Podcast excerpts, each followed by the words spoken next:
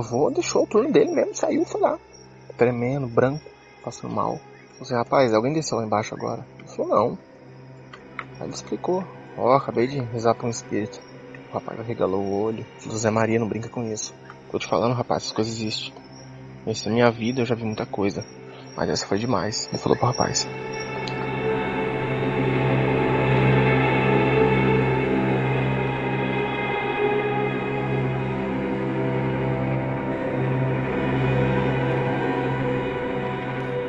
Olá, seja bem-vindo ao último episódio de Relatos Penados, uma minissérie em cinco capítulos onde a ufologia dará espaço ao sobrenatural.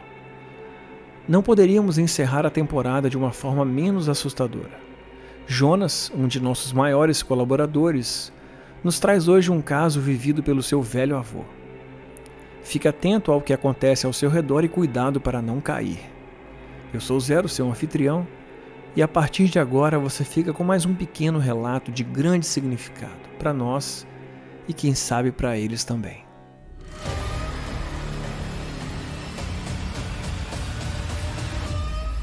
Explicáveis ou não, relatos sobrenaturais ganham vida própria no populário. Quantos deles te deixaram de cabelo em pé e quantos você sequer escutou? Ajeite seus fones de ouvido e esteja preparado para experimentar um deles agora. Olá, como vai você?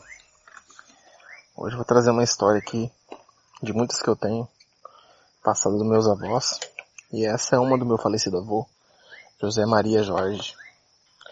Famoso Zé Maria. Entre muitas histórias engraçadas que ele tinha, ele tinha uma que não era tão engraçada, e que ele contava assim para nós, pros netos, pros filhos. E era uma história escabrosa. Ele morou por muito tempo aqui em Presidente Prudente, né? Sempre foi pescar nos rios tudo mais, e via, moleque do campo. E um dia, ele, sentado na, lá em Cuiabá, né? Porque depois de muito tempo, muito tempo vivendo aqui, ele recebeu, recebeu uma oportunidade de emprego em Cuiabá, Mato Grosso. E ele desceu para lá. Pegou a família e foi. Assim, primeiramente, ele contou essa história quando a gente foi visitar ele no trabalho. O meu avô vai explicar como ele trabalhava. É, vamos ver se o pessoal, espero que compreenda. O meu avô trabalhava alimentando caldeira.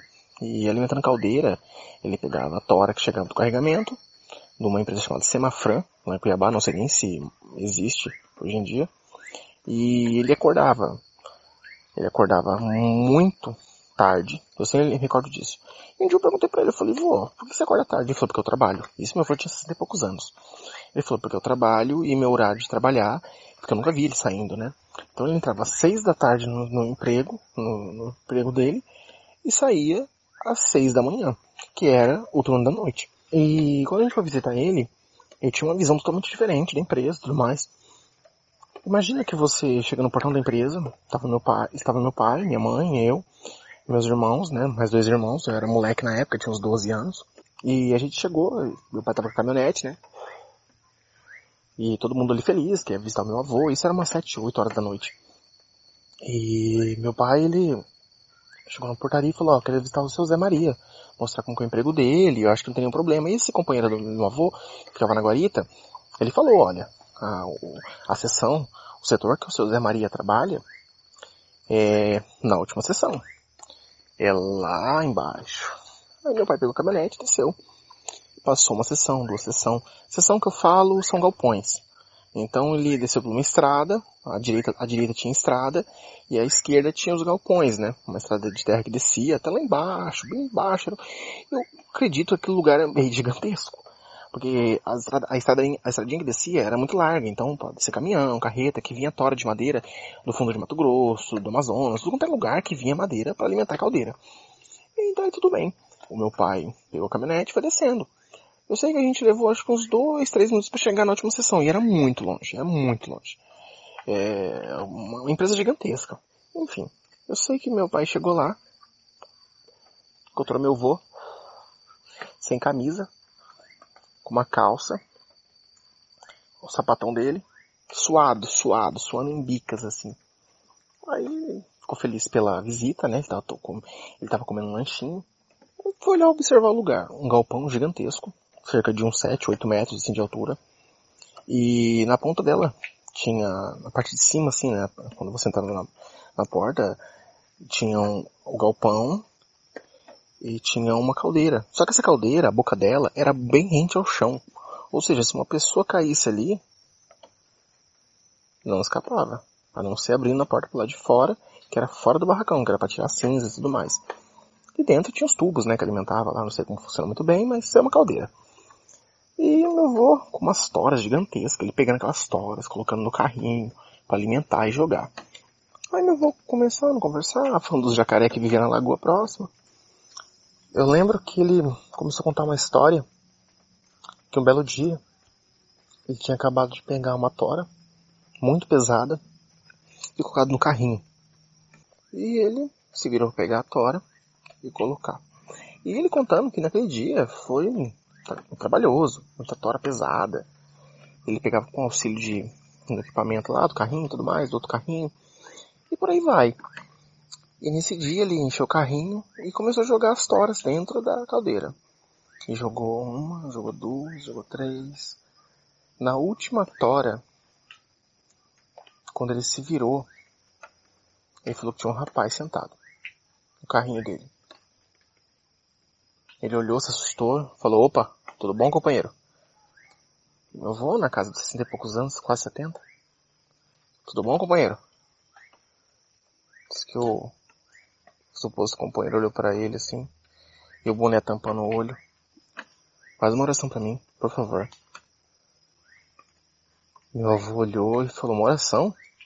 Você tá nesse setor aqui, tá perdido, tá cansado, quer tomar uma água? Não, só quero uma oração. Nisso meu avô conta que começou a subir um arrepio nele. Subiu da perna, coluna, pescoço. Começou a lacrimejar o olho. Começou a ficar marejado. Sentiu uma, um frio assim, que ele não sabia descrever. Ele levantou a mão, me trêmula, colocou a mão em cima da cabeça do rapaz. Começou, Pai nosso, que estás no céu, santificado seja o vosso nome. E nisso meu avô começou a sentir um calor, um calor, um calor e um frio na espinha ao mesmo tempo. E quando ele olhou assim, nossa, tô lacrimejando no olho. Ele disse que na hora que ele colocou a mão em cima, ele só sentiu subindo assim, como se fosse um, ar quente. E ele viu o rapaz levitando e subindo. Eu regalei o olho na hora que ele contou. Eu falei, meu Deus, vô, e como você se sentiu? Ele falou, senti medo muito medo. Peguei minhas coisas, subi na guarita, com esse meu companheiro que tá lá agora. Falei com ele. Você não sabe o que aconteceu. E meu avô deixou o turno dele mesmo, saiu foi lá. Quando aconteceu alguma coisa, ele podia, né? Apesar dele poder falar no walk-talk, né? Com, com a rapaz. Ele preferiu subir lá em cima. Tremendo, branco, passando mal. Estava um pouco pressão baixa. Falei assim, rapaz, alguém desceu lá embaixo agora? Ele falou, não. Aí ele explicou. Ó, oh, acabei de rezar para um espírito. O rapaz regalou o olho. Olhou em volta e Zé Maria, não brinca com isso. Tô te falando, rapaz. E o rapaz era mais novo do que ele, uns 40 e poucos anos. Tô te falando, rapaz, essas coisas existem. Nessa minha vida eu já vi muita coisa. Mas essa foi demais. Ele falou pro rapaz. Aí meu avô começou a explicar, conversou um pouco a história. E eu perguntei pro meu avô, eu, eu sempre fui desses de me indagar, me perguntar o que aconteceu. Eu sempre fui muito pesquisador. Aí eu falei, vô, desculpa perguntar, mas e aí? Aí ele falou pra mim, ele falou, então, depois de passar uns meses, depois de passar uns meses, ele descobriu que no setor onde ele trabalhava, nessa caldeira agora que meu avô trabalhava, né? dava pra vir por dentro, não só por fora, depois de um incidente que aconteceu. O, um dos donos da empresa chegou para falar com ele, que também já tinha visto o mesmo rapaz andando por lá. E ele falou para ele que há um tempo, uns anos atrás, antes dele, antes dele começar a trabalhar lá, um rapaz tinha falecido naquele lugar. Ele foi levar uma, jogar uma tora, se desequilibrou pelo que eles entenderam, a perícia, né, foi jogar uma tora, se desequilibrou e caiu dentro da caldeira. A caldeira evaporou ele. A única coisa que encontraram foi uns pedacinhos de metal. Uns pedacinhos de metal da roupa dele, da, cinta. Meu avô regalou o olho. Ficou assustado. Olhou para um lado, olhou para outro e falou... Como era esse rapaz? Aí o dono falou para ele. Ele nunca olhava no olho. Ele sempre cabeça baixa, trabalhador. E esse rapaz, ele sempre tava fazendo as orações dele tudo mais, quietinho. Infelizmente ele caiu lá dentro e morreu. Meu avô se assustou, fez uma oração e falou para mim assim: quando você puder, ora por aqueles que já foram.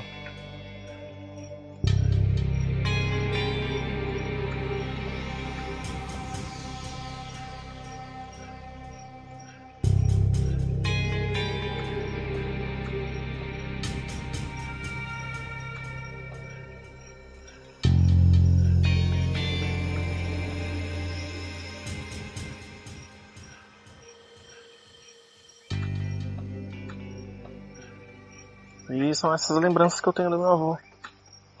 Essas histórias, esse envolvimento que ele tinha com a gente, sempre contar uma historinha, eu sempre falar que o lobisomem ia pegar a gente, assim como ele tinha umas histórias de lobisomem também. E é isso aí. Forte abraço e se puder, sempre põe em oração as pessoas que você gosta. E as que você não gosta também. A gente nunca sabe o sofrimento que é do outro lado e às vezes um, uma oração, uma palavra amiga pode clarear o dia de alguém. Forte abraço a todos.